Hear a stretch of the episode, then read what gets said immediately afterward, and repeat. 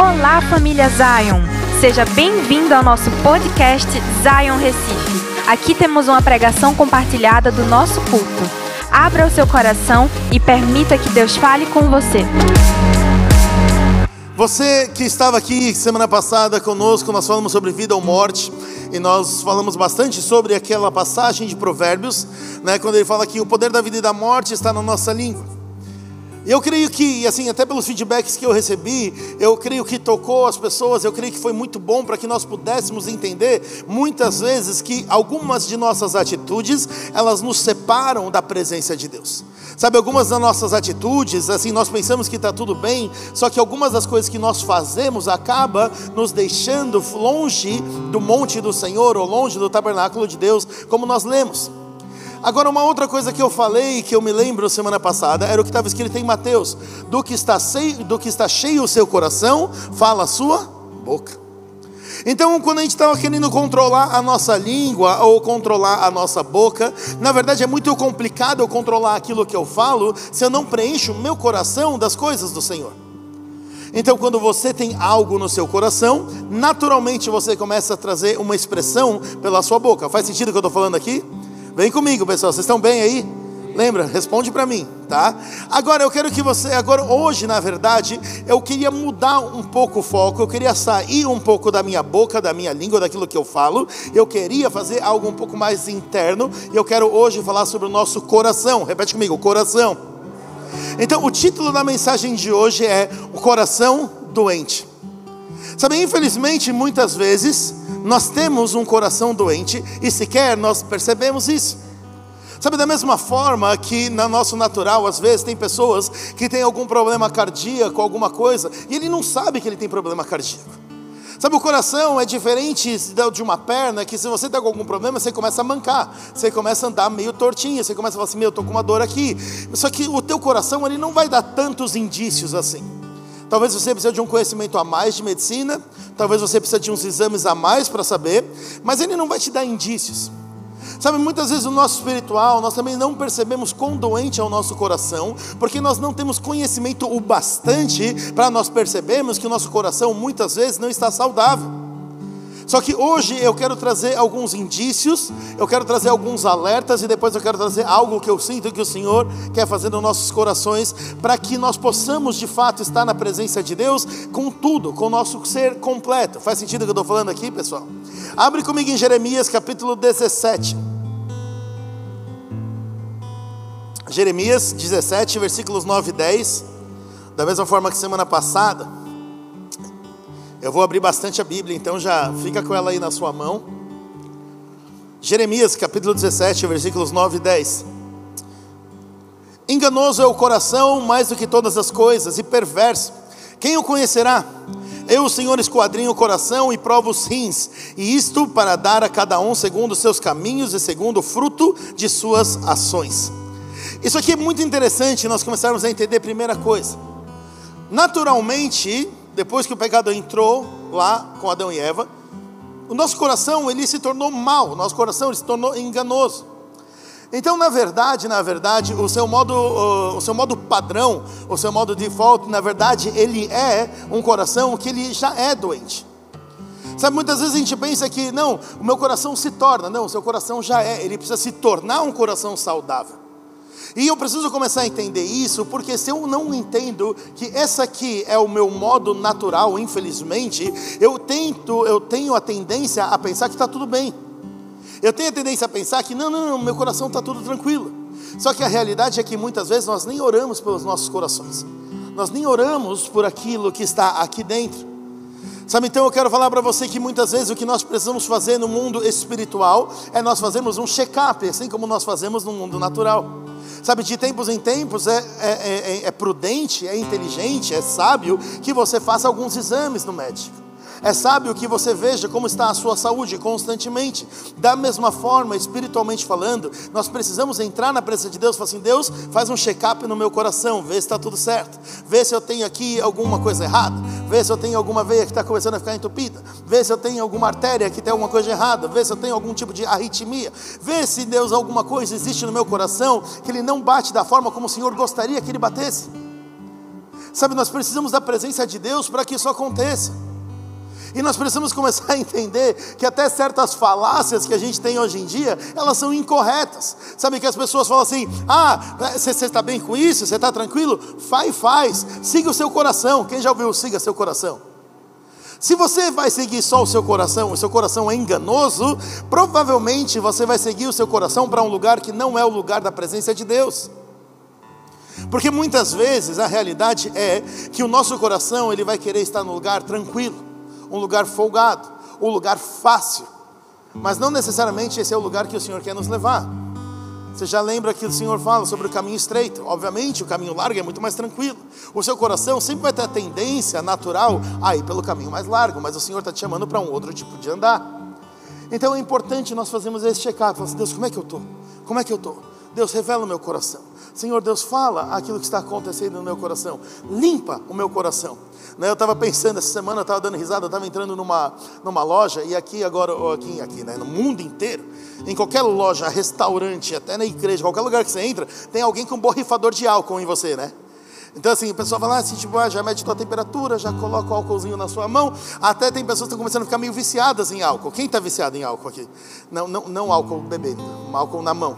Sabe, tem gente que não pode ver um borrifador que já começa ali, né? A mão está até descascando já, de tanto álcool. E eu comecei a pensar quão importante seria se nós passássemos a palavra do Senhor no coração, tanto quanto nós passamos álcool em nossas mãos. Sabe, colocar a palavra no nosso coração e falar assim: será que o nosso coração está limpo?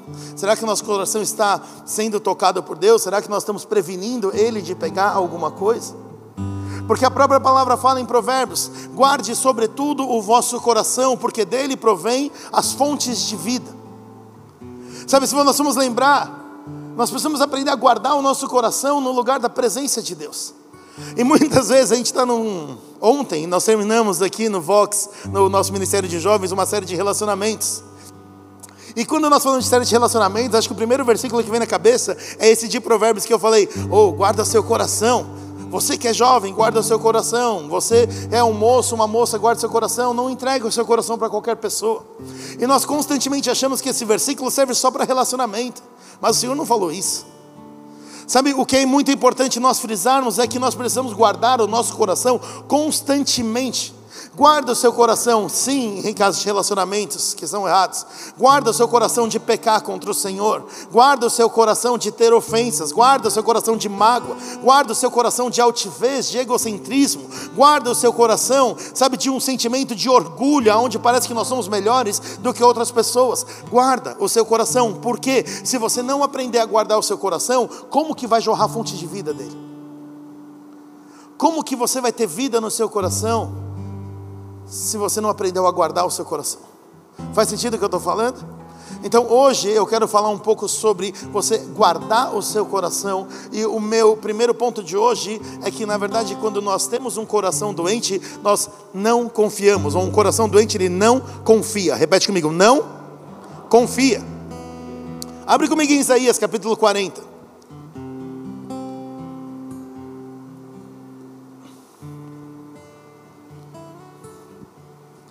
Deixa Isaías 40 aberto. Eu vou ler daqui a pouco o versículo 31. Sabe, eu quero só frisar um pouco essa parte de confiar. Sempre quando a gente fala de confiança, eu, eu, eu sempre penso numa criança. Eu acho criança muito legal. Porque uma criança, em geral, confia nos seus pais. Em geral, uma criança confia nos adultos. Ela não fica se perguntando muitas vezes, né? Tipo assim, ela aprendeu que no aniversário dela você vai dar um presente para ela. Então ela não fica perguntando para você se vai ter presente, ela já sabe que tem presente. Quando você é pai, quem aqui é pai ou mãe? Levanta a mão. Oh, nossa, bastante, ótimo. Você que é pai ou mãe, você lembra daquela época que seu filho pulava em você? Você lembra daquela época que ele se jogava em você? E era super legal, é, tem uns pais olhando para os filhos e assim, hoje não, pelo amor de Deus, você vai me matar se você pular hoje em mim. Sabe, mas assim, quando você tem aquela criança pulando em você, ela não fica assim, tipo, olhando e fala assim, você vai me segurar? Você tem certeza? Olha lá, hein? Porque o coração da criança é puro. Sabe, eu lembro de uma vez que eu estava sentado aqui no, tipo, não aqui no, lá em São Paulo, no, sentado aqui no altar, e eu estava sentado tranquilo e a criança ficava aqui se jogando em mim, se jogando, se jogando, se jogando. Aí uma hora, você sabe que assim, a gente que é adulto cansa antes da criança. ela tem uma energia, parece que ela tem uma Duracell e a gente tem uma pilha bem pior. Né? E aí ela fica pulando, e de repente uma hora eu olhei para a criança e falei assim: já deu, né? Já, já, deu, já se divertiu bastante, vai procurar outro tio para brincar. E aí eu fiquei sentadinho aqui, tranquilo, e de repente o menino começou a subir no meu ombro. Eu já, tipo, meu Deus, esse menino não vai parar nem um segundo. E ele sabia, ele tinha certeza que eu ia cuidar dele. Ele tinha mais certeza que eu ia cuidar dele do que eu tinha certeza de que eu ia cuidar dele. E aí de repente eu só senti o menino escorregando do meu ombro, e na hora que eu senti ele escorregando do meu ombro, eu tomei um susto, e aí assim, a próxima coisa que eu vi foi ele passando por aqui, e eu falei assim: meu Deus. E graças a Deus, a última coisa que eu vi foi o pé dele, foi a única coisa que eu consegui segurar. Eu peguei o pé dele aqui e ele ficou penduradinho, quase que ele bateu a cabeça e ele olhou para mim e começou a dar risada. Eu falei, graças a Deus, cara. Sabe, e aí na hora que ele começou a dar risada, Deus começou a falar comigo. Sabe, você precisa ter confiança em mim como ele tem confiança em você. Ele não fica me perguntando tantas coisas, ele não fica mandando tantos sinais. Ele simplesmente está brincando e ele sabe que se o pior acontecer, você vai fazer alguma coisa para que ele não bata a cabeça em qualquer lugar. Sabe, muitas vezes o que falta para nós é confiar no Senhor. E muitas vezes um sinal de um coração que não é puro, um coração doente, é a falta de confiança em Deus, é a desconfiança de que será que Ele vai fazer? Deus, será que o Senhor vai falar? Deus, será que o Senhor vai prover? Deus, será que não sei o que? Será, será, será? E a gente tem tantos serás na nossa vida que a gente sequer percebe que o nosso coração já está no lugar errado. Olha o que está escrito em Isaías 40, 31, fala o seguinte: Mas aqueles que esperam no Senhor renovarão as suas forças, subirão com asas como águias, correrão e não se cansarão, caminharão e não se fatigarão. Deixa eu falar uma coisa para você. Talvez você possa olhar hoje e falar assim: não, mas pastor, glória a Deus pela minha vida, eu estou bem, eu confio. Agora deixa eu falar uma coisa para você.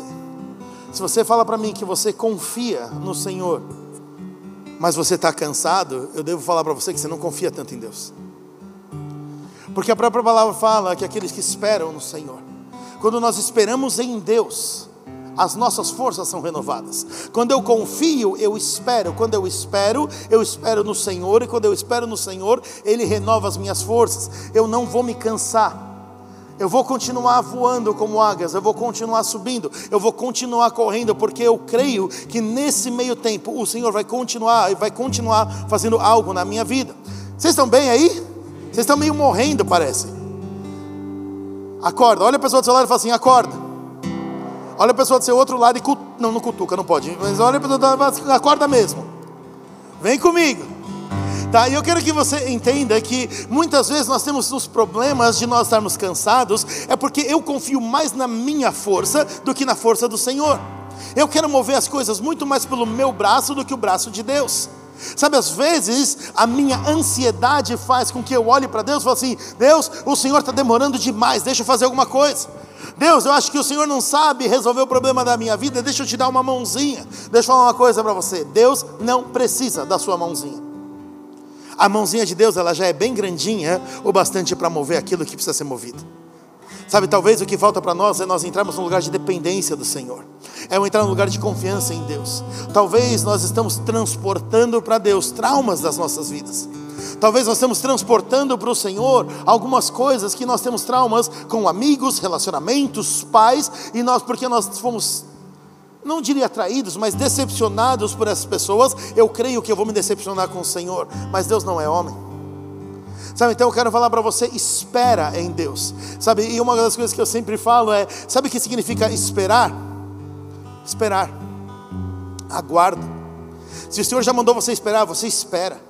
Se o Senhor fala assim, permaneça, você permanece. Sabe, não saia do lugar até que o Senhor te dê uma nova ordem. Não saia para fazer algo que você pensa que é melhor, só porque a sua ansiedade está gritando dentro de você para que você faça algo. Quando o Senhor já falou para você, espera, confia em Deus, confia no Senhor. Isso é um sinal de um coração saudável. Abre comigo em Lucas capítulo 24. Lucas 24.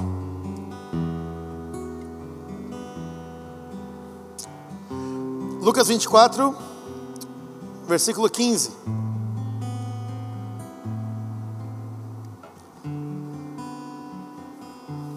E aconteceu que, indo eles, falando entre, entre si e fazendo perguntas um ao outro, o mesmo Jesus aproximou-se e ia com eles, mas os olhos deles estavam fechados para que não o conhecessem. que ele, e ele lhes disse: Que palavras são essas que caminhando trocais entre vós, e por que estáis tristes? Respondendo um, cujo nome era Cleopas, Cleopas disse-lhes: És tu só peregrino em Jerusalém? Não sabes o que tem sucedido nesses dias? Então Jesus lhe perguntou: Quais? E eles disseram: As que dizem a respeito de Jesus, Nazareno, o homem que profeta, poderoso em obras diante de Deus e de todo o povo e como os principais sacerdotes, nossos príncipes o entregaram à condenação de morte e o crucificaram. E nós esperávamos que ele fosse que remisse Israel, mas agora, sobre tudo isso, até hoje já é o terceiro dia e essas coisas não aconteceram, e as coisas já aconteceram. Olha só que interessante essa história. Eu acho essa história maravilhosa para começar. Primeiro, porque eu acho que é uma das histórias mais é, irônicas da Bíblia.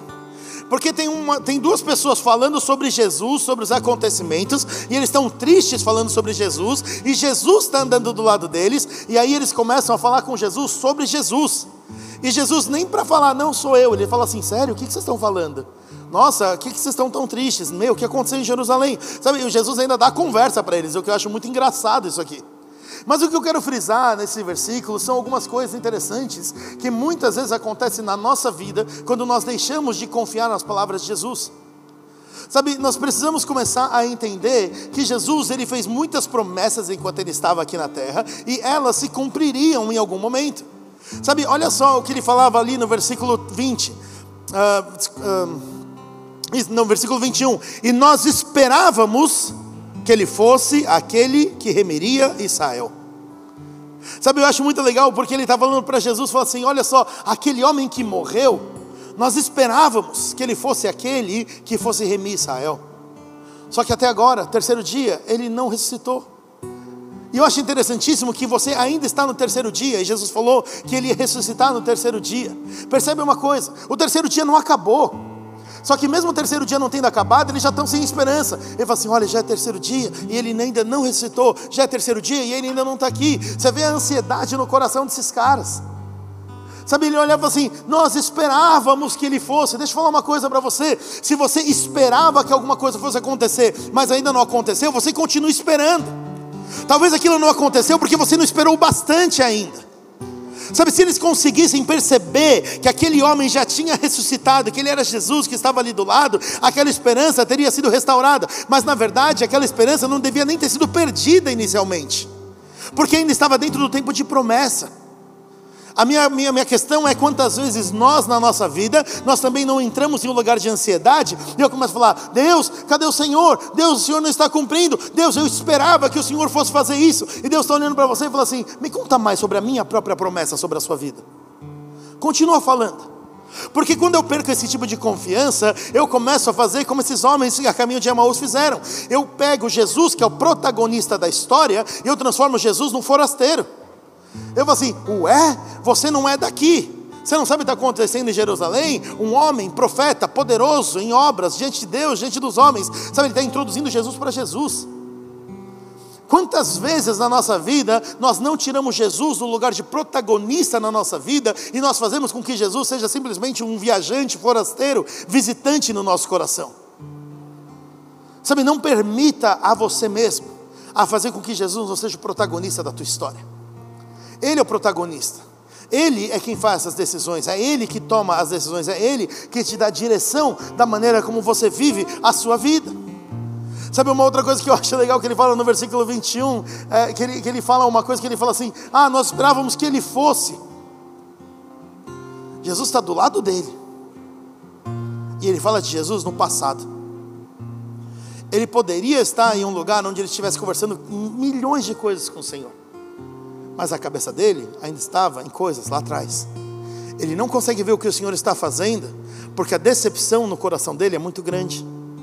Sabe, ele ficou tão decepcionado com o fato daquele ser poderoso, ele ficou tão decepcionado com o fato do profeta, reconhecido por Deus e pelos homens, ter morrido, que ele esqueceu de ver o que aquele profeta poderoso estava fazendo naquele momento, que era conversando com ele e já tinha ressuscitado. Sabe, às vezes nós estamos falando de Jesus como se ele fosse, mas Jesus nunca foi, ele é.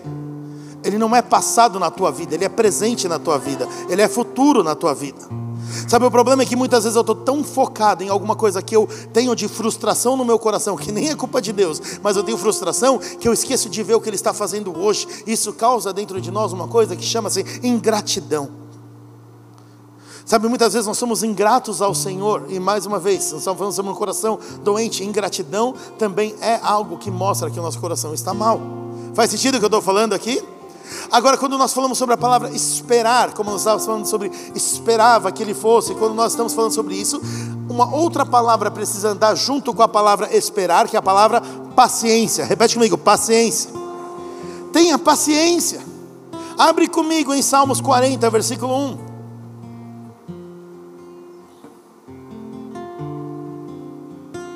Salmos 40, versículo 1.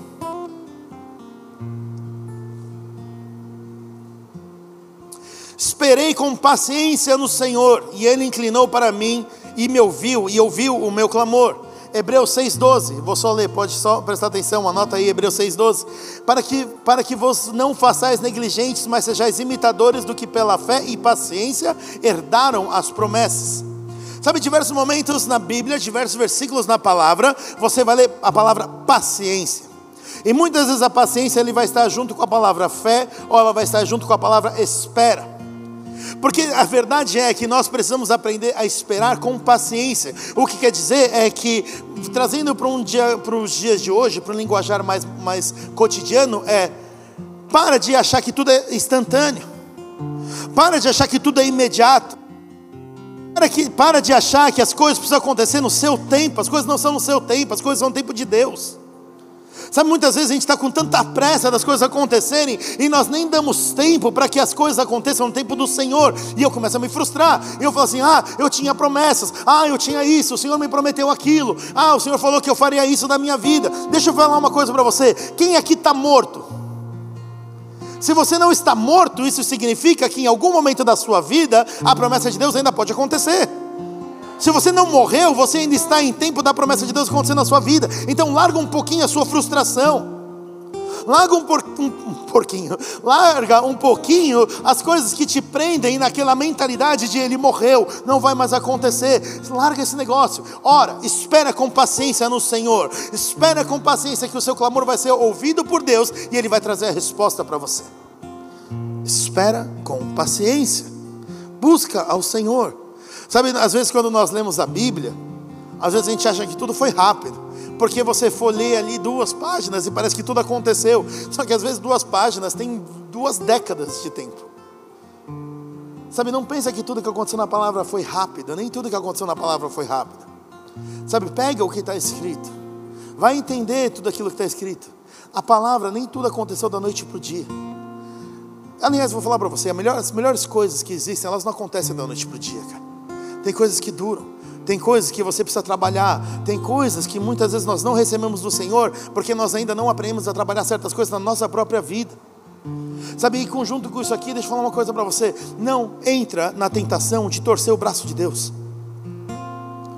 Tipo, eu acho engraçado que pessoas tentam torcer o braço de Deus, e eu acho assim uma coisa muito engraçada, muito interessante, porque eu fico pensando, caramba, né? É, o ser humano ele é muito interessante ele é um ser que ele consegue ameaçar Deus. Não é que ele consegue, ele tenta. Quantas pessoas já não entraram na presença de Deus ou na igreja e falam assim: se o Senhor não falar comigo, eu nunca mais volto? Fala, ué, você está ameaçando o Senhor? Você está privando o Senhor da sua maravilhosa presença? Você está privando o Senhor da sua, sei lá, da, da sua. Da, da, da, você é um ser humano tão maravilhosamente incrível que o Senhor vai começar a, sabe, a, tipo, a sofrer pela sua ausência. Na verdade, ele vai, o pior é que ele vai. Sabe o que eu estou falando? Não ameaça Deus. Não fica tentando torcer o braço de Deus para que ele te toque. Melhor do que torcer o braço de Deus para que ele te toque é você se render na presença do Senhor e estar lá. Sabe, para de torcer o braço de Deus achando que o teu jejum vai fazer com que o Senhor venha para a presença, para que ele venha até você. O jejum não serve para isso. O jejum não é a moeda de troca nos céus. Ah, eu quero uma benção pequena, eu vou fazer três dias de jejum. Eu quero uma benção grande, vou fazer duas semanas. Jejum não é moeda de troca, jejum é simplesmente o fato de você aprender a morrer para a sua carne e dar valor para o teu espírito. Quando você tiver uma luta entre a tua carne e teu espírito, quando você alimentar bem o teu espírito com o poder do jejum ali, nesse lugar você vai ter vitória. Sabe por quê? Senão, se você não faz isso direcionado pela presença de Deus e pela vontade de Deus, você não está fazendo jejum, você está fazendo greve de fome. Você parece aqueles ativistas que se amarram na árvore e falam assim: até vocês me atenderem, eu não saio daqui. Deus não é assim. Faz sentido o que eu estou falando aqui, pessoal?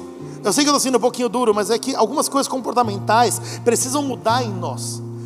Por quê? Porque isso aqui está muito intrínseco na cultura brasileira. A nossa cultura é assim, assim como eu falei semana passada que a nossa cultura brasileira ela é, fala mal, a nossa cultura brasileira ela é desconfiada em muitos aspectos. Então nós precisamos começar a vencer esse tipo de cultura, porque nós não temos uma cultura brasileira apenas, nós temos uma cultura do reino de Deus. Nós seguimos o que a palavra de Deus fala, e a palavra de Deus, ela deixa essas coisas bem claras. Faz sentido o que eu estou falando?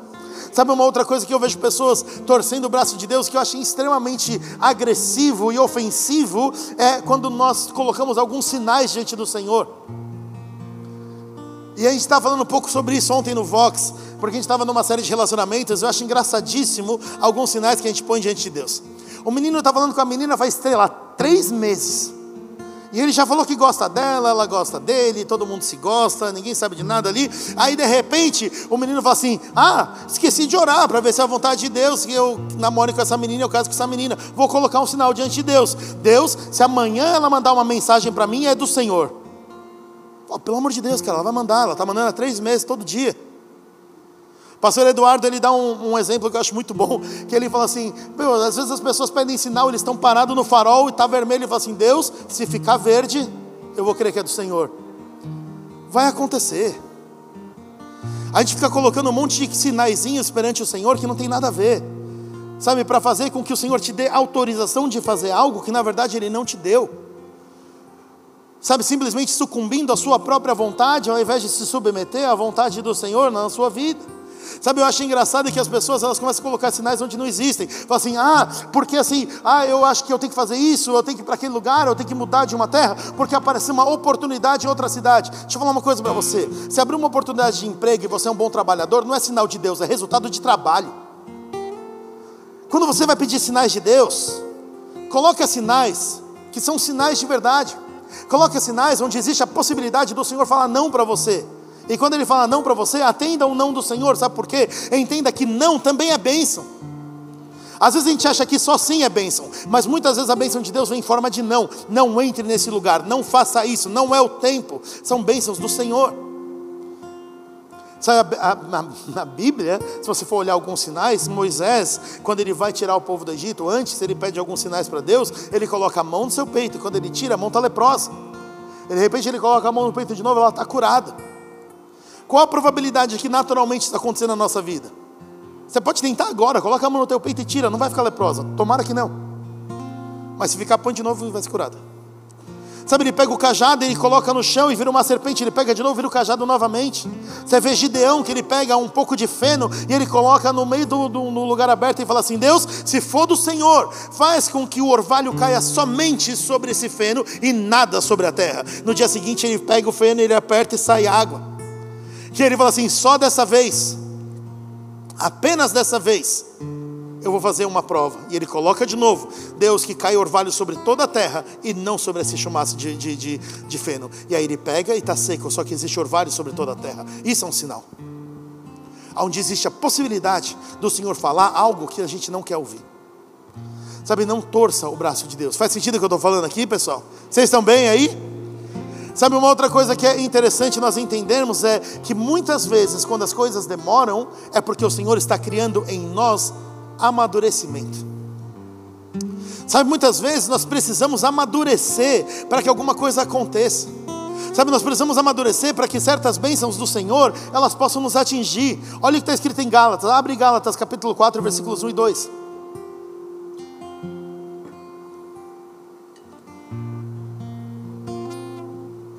Galatas 4, 1 e 2.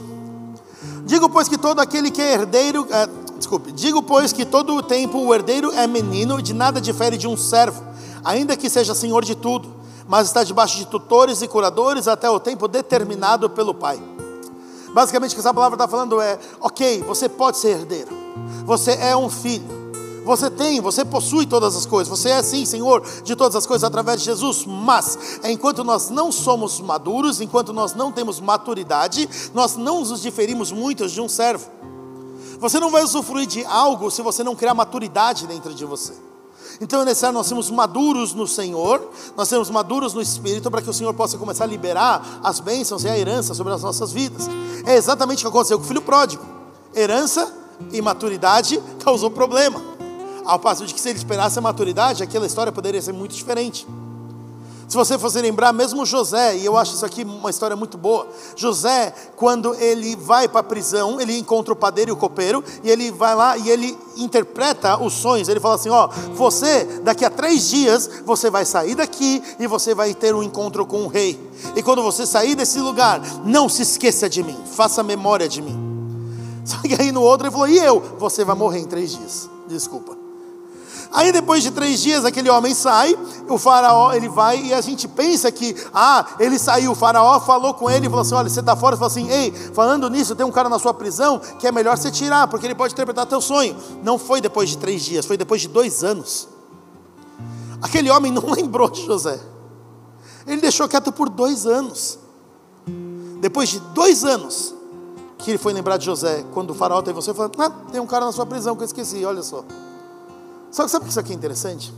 Porque um pouquinho antes, você pode dar uma olhada na tua Bíblia, um pouquinho antes de ele é, traduzir ali os sonhos daqueles homens na prisão, ele estava abrindo seu coração de quão injustiçado ele era.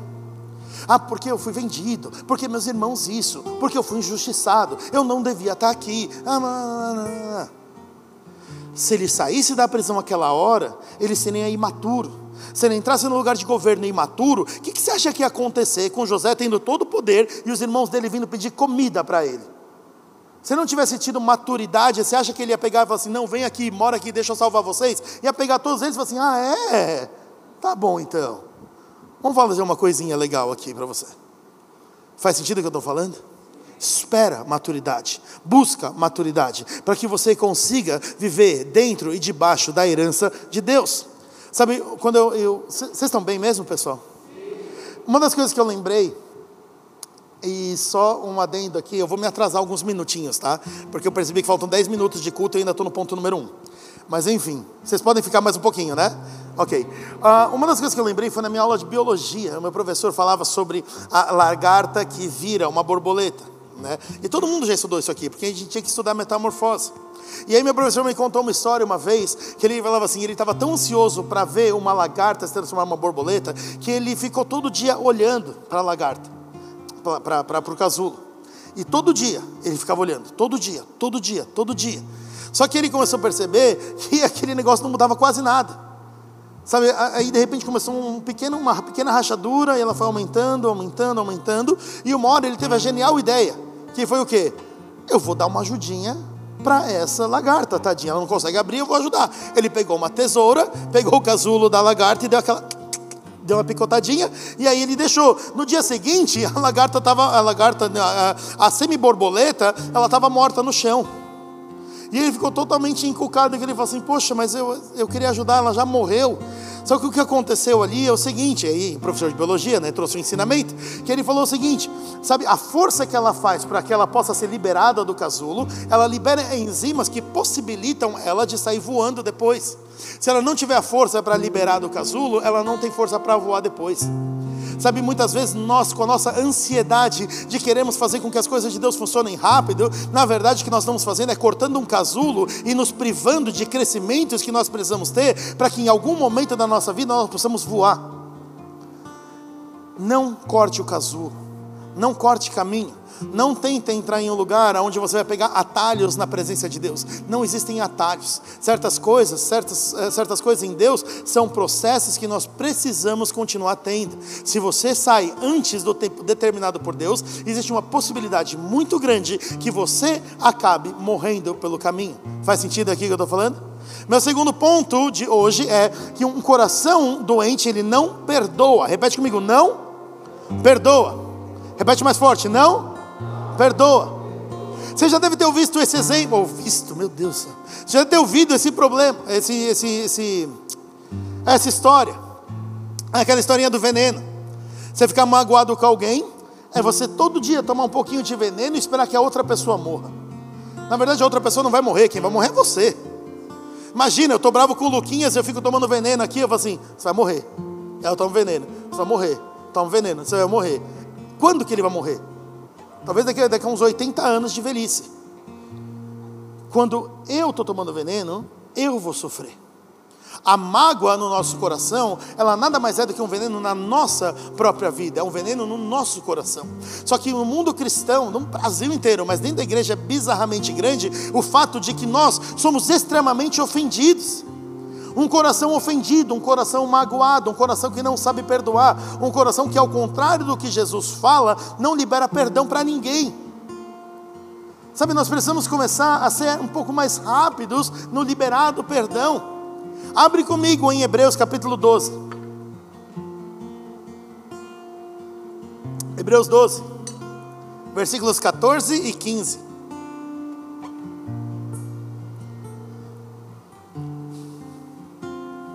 Hebreus 12, 14 e 15 fala o seguinte: Segui a paz com todos e a santificação, sem a qual ninguém verá o Senhor, tendo cuidado, ou atende diligentemente de que ninguém se prive da graça de Deus e de que nenhuma raiz de amargura brotando vos perturbe por ela e por ela muitos se contaminem. Sabe a primeira coisa que fala aqui em Hebreus é seguir a paz com todos. Você não tem paz com todos enquanto você está magoado. Você não tem paz com todos enquanto você está ofendido. Sabe quando você está magoado ou ofendido com uma pessoa? O que, que acontece? Você está entrando na igreja. Aí de repente aquela pessoa está aqui na sua esquerda, a primeira coisa que você faz é, meu Deus, tomara que ela não tenha me visto. E aí você dá uma disfarçadinha e você vem para o outro lado, porque você não quer lidar com aquela situação, você não quer lidar com aquele elefante branco no meio da sua sala, você não quer lidar com uma situação incômoda que está acontecendo. Mas deixa eu falar uma coisa para você: para que você possa seguir a paz com todos, nós precisamos aprender a liberar perdão rapidamente.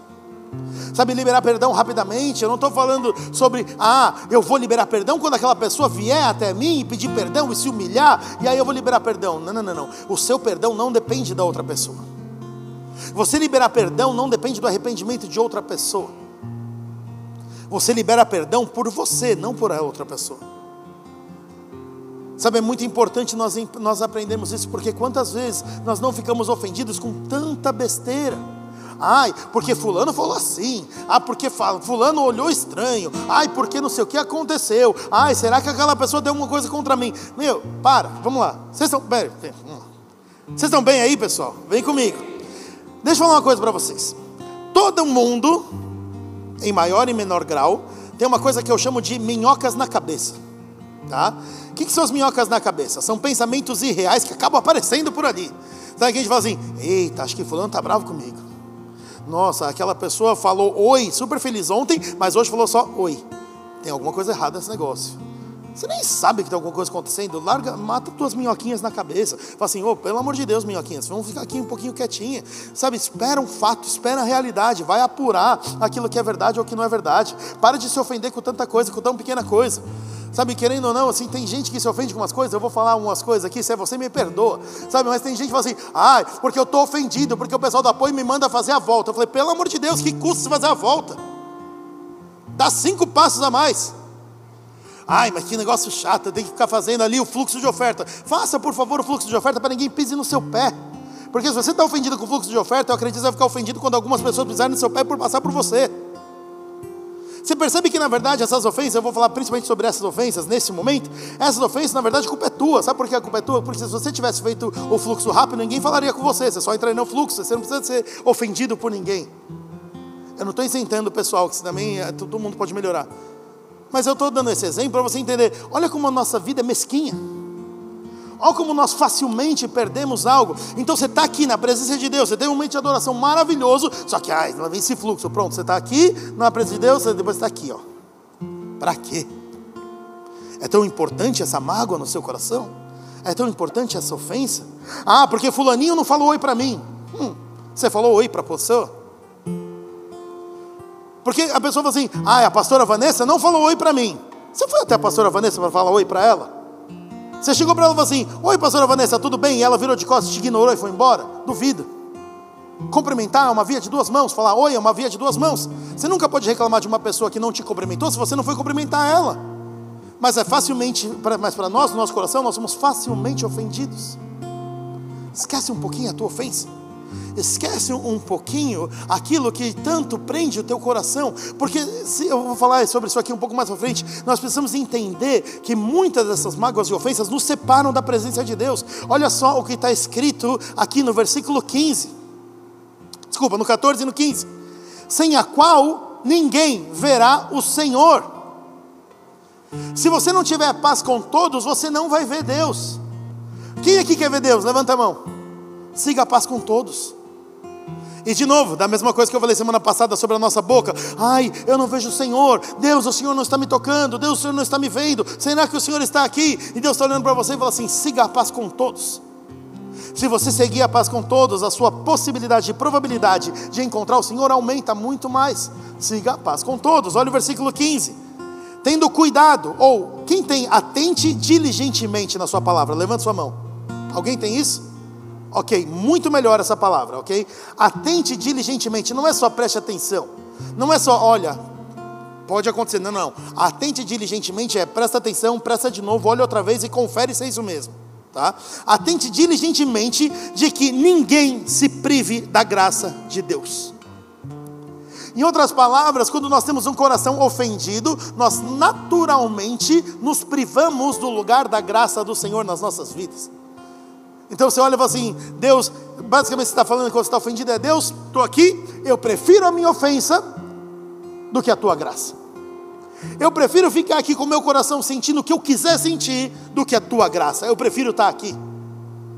Não se prive da graça do Senhor. A graça de Deus é muito importante na nossa vida. Por que, que nós precisamos lidar com isso? Porque em um dado momento, como eu falei naquele exemplo do veneno, aquela mágoa só vai fazer mal para você. Só que depois de um tempo, aquela sementinha de amargura, ela cresce.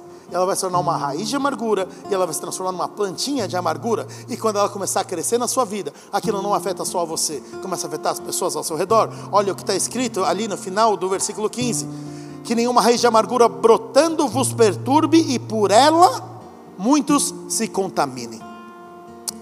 Porque uma coisa que eu percebi, e você já deve ter percebido também na sua vida, porque eu acho que todo mundo já passou por isso, é que chega um momento que aquela amargura você não consegue mais conter dentro de você. Você precisa expelir a amargura para algum lugar.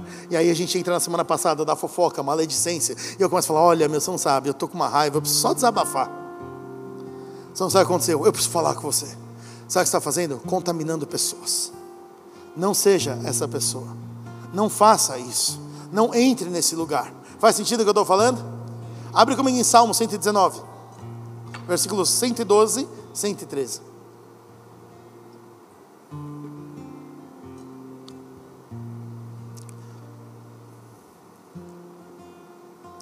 Salmo 119, 112, 113 fala o seguinte: Inclinei o meu coração para guardar os teus estatutos, para, eh, para guardar os teus estatutos para sempre até o fim. Odeio pensamentos vãos, mas amo a tua lei. O salmista ele aqui ele chega e fala assim: Olha, eu inclino o meu coração para guardar os teus estatutos. Basicamente o que ele está falando é: não é natural do meu coração que eu guarde os estatutos, então constantemente eu preciso olhar para o meu coração e eu preciso inclinar o meu coração para os estatutos de Deus. O meu coração muitas vezes quer fazer algo, mas eu constantemente tenho que pegar a minha vontade e inclinar perante o Senhor. Eu entendo a sua ofensa, eu entendo a sua mágoa. Eu entendo que quando a gente vai olhar só para o nosso coração, sem olhar Deus e a Bíblia, a vontade é de matar a pessoa. Só que nem tudo que faz bem para você naquele momento vai fazer bem para você a longo prazo. Tem coisas que são muito boas momentaneamente, mas fazem muito mal para você a longo prazo. Faz sentido o que eu estou falando aqui? Vamos falar a real. Quem aqui gosta de pizza? Levanta a mão. Todo mundo gosta de pizza. Come pizza todo dia para você ver o que vai acontecer. Momentaneamente é maravilhoso, a longo prazo vai te matar aos poucos. Nem tudo que é bom momentaneamente faz bem para você a longo prazo. A mágoa faz muito bem para você naquele momento, porque é satisfatório. Porque a pessoa te fez sofrer e você tem a impressão que você está fazendo a pessoa sofrer, então você fala assim: é justo, eu tô olho por olho, dente por dente, eu estou sofrendo, você que sofra. pode ser até gostosinho naquele primeiro momento, mas a longo prazo aquilo te separa da presença. A longo prazo aquilo ali vai te separar de onde o Senhor quer. Então, sabe de uma coisa? Inclina o seu coração para os estatutos de Deus. Inclina o seu coração para continuar atrás daquilo que o Senhor tem. Ao mesmo tempo, eu acho interessante que ele fala algo aqui no, no 113: odeio pensamentos vãos, mas amo a tua lei. Sabe, você tem que ter no seu coração um sentimento de não aceitação sobre aquilo que está acontecendo. Eu odeio esses pensamentos, eu não aceito esses pensamentos, eu vou arrancar esses pensamentos de mim, eu vou tirar a força, eu não vou esperar, eu não vou deixar o acaso, eu não vou deixar um momento para depois, eu vou arrancar esses pensamentos de mim. Você tem que odiar esses pensamentos vãos na cabeça. Fala assim: eu não deixo, eu não permito, eu não deixo entrar, eu não dou a mínima abertura porque eu amo a lei de Deus. Enche seu coração com a lei do Senhor, odeia aquilo que não devia estar. Faz sentido isso aqui? Sabe, e por mais uma última coisa, e talvez você possa olhar e falar assim: pera, então até agora a gente está falando sobre morte, sim. Até agora a gente está falando sobre coisas ruins, sim. Aí você fala assim: mas como que eu vou lidar com o meu coração? Uma boa maneira de você lidar com o seu coração é honrando. Uma boa maneira de você não ter mágoa contra alguém é você aprender a honrar aquela pessoa. A própria palavra fala: ame os seus inimigos. Sabe, muitas vezes nós precisamos começar a honrar um ao outro, preferir uns aos outros em honra. Lembre-se que honra produz vida. Sabe, o profeta foi falar com a viúva. A viúva olhou e falou assim: Eu não tenho nada, eu só tenho o suficiente para fazer um pão. E quando eu fizer um pão, eu vou morrer. Ele olhou e falou assim: Então faça isso. Faça um pão e dê para mim. É a coisa mais bizarra que alguém pode pedir. Só que ele foi e pediu, e aquela mulher, ela foi e honrou o profeta. E quando ela honra o profeta, sabe o que acontece? Aquela, o alimento que ela não tinha nunca mais se acabou. A honra trouxe vida. Uma outra parte onde você pode ver que honra traz vida é honra o teu pai e tua mãe para que se prolongue os seus dias aqui na terra. Sabe, quando nós honramos as pessoas, isso vai começar a produzir vida. Então escolha em honrar a pessoa mais do que ficar ofendida por ela. E uma outra boa razão é a oração do Pai Nosso. Perdoa as nossas dívidas, assim como nós perdoamos aos nossos devedores. Sabe, os discípulos olham para Jesus e falam assim: me ensina a orar, me ensina a orar. E Jesus falou assim: no meio da oração que Jesus ensina, ele fala assim: perdoa as minhas dívidas, como eu perdoo os meus devedores. Se eu não sei perdoar, será que eu facilmente recebo o perdão de Deus? Eu não estou falando que Ele não vai te perdoar. Eu estou falando aqui, muitas vezes você não se sente perdoado, porque na sua cabeça você está tão focado no seu senso de justiça, que através do seu próprio senso de justiça, você não consegue ver a graça de Deus, a justiça de Deus sobre você mesmo. Então eu vejo tantas pessoas andando em culpa, falando assim: ai, mas pastor, eu já fiz isso, há 20 anos atrás eu fazia aquilo, há 20 anos atrás minha vida era assim. E eu falo assim: cara, Deus já te perdoou, ai, mas eu não sei, porque não sei o quê. Aí eu sempre falo: será que o seu senso de justiça não é forte demais? Será que talvez não é o fato de você não aprender a liberar perdão sobre as pessoas, é o fato de você não aprender a ser perdoado por Deus?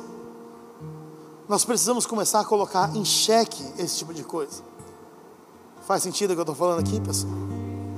Agora eu vou fazer uma coisa boa, vou finalizar bem esse dia. Então, assim, nós estamos falando sobre um coração doente, e todo coração doente precisa ser trocado. Sabe, Deus pode trocar o teu coração. Uma das coisas que você pode fazer até no seu coração natural, que se teu coração está num nível já onde ele não está bom, você pode fazer um transplante de coração. Se tiver alguém disposto a dar a sua vida, se tiver alguém disposto a dar aquilo que é mais importante para que você tenha vida, se alguém puder dar o seu coração, que provavelmente é um dos dois órgãos mais importantes que você tem, mas se alguém estiver disposto a dar a sua vida por você, você pode ter uma vida nova. A sua boa notícia é que na sua vida espiritual já teve uma pessoa que deu a vida por você. Ele morreu para que você pudesse ser tocado. Ele morreu para que nós pudéssemos receber um toque de Deus e um toque no nosso coração para que ele possa ser trocado. Olha o que está escrito em Marcos capítulo 12, versículo 30. Amarás o Senhor teu Deus de todo o teu coração, toda a tua alma e todo o teu entendimento, todas as tuas forças. Este é o primeiro mandamento. Sabe por que, que o nosso coração precisa ser trocado? Porque se eu não tenho o coração trocado por Deus, se Ele não mexeu no meu coração, se Ele não tocou no meu coração, eu vou continuar com o meu ponto 1 um e o meu ponto 2. Eu não confio, eu não perdoo, Se eu não confio e eu não perdoo, eu não consigo amar Deus de todo o meu coração. Porque uma parte do meu coração sempre vai ter perguntas e desconfiança. Outra parte do meu coração ela vai estar reservada para aquilo que eu penso sobre outras pessoas. Então eu dou fragmentos do meu coração. Eu dou partes do meu coração ao Senhor, porque a outra parte está muito ocupada fazendo coisas ruins. Só que o Senhor já falou: amarás o Senhor teu Deus de todo o teu coração. Esse aqui é o primeiro mandamento. Sabe a boa notícia é que, como está em Ezequiel, ele pode trazer sobre nós um coração novo. Ele fala para Ezequiel: Eu vou tocar com uma água pura. Eu vou tocar o seu coração com uma água pura, para que o seu coração de pedra se transforme em um coração de carne. Sabe, eu sinto que o Senhor, Ele quer tocar as nossas vidas essa manhã. Sabe, eu sinto que alguns corações, ou todos os nossos corações, Ele quer começar a tocar para que a água pura do Senhor traga sobre nós algo que vai transformar a nossa vida e o nosso coração para sempre. Sabe, porque quando Ele faz isso, segundo a própria palavra de Ezequiel, depois que Ele toca o nosso coração e Ele coloca um coração de carne, Ele derrama do Espírito dele sobre nós. Sabe, muitas vezes é isso que está nos separando da presença de Deus. É a troca do nosso coração. E para nós finalizarmos, abre comigo em Salmos, capítulo 51.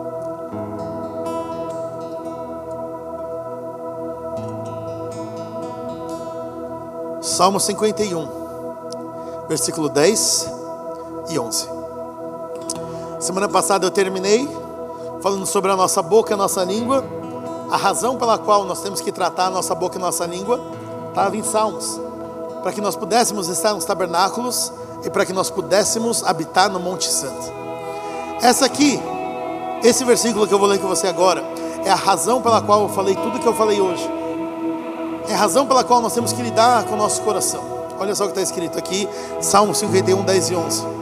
Cria em mim, ó Deus, um coração puro, renova em mim um espírito reto não me lances fora da tua presença, não retires de mim o teu Espírito Santo.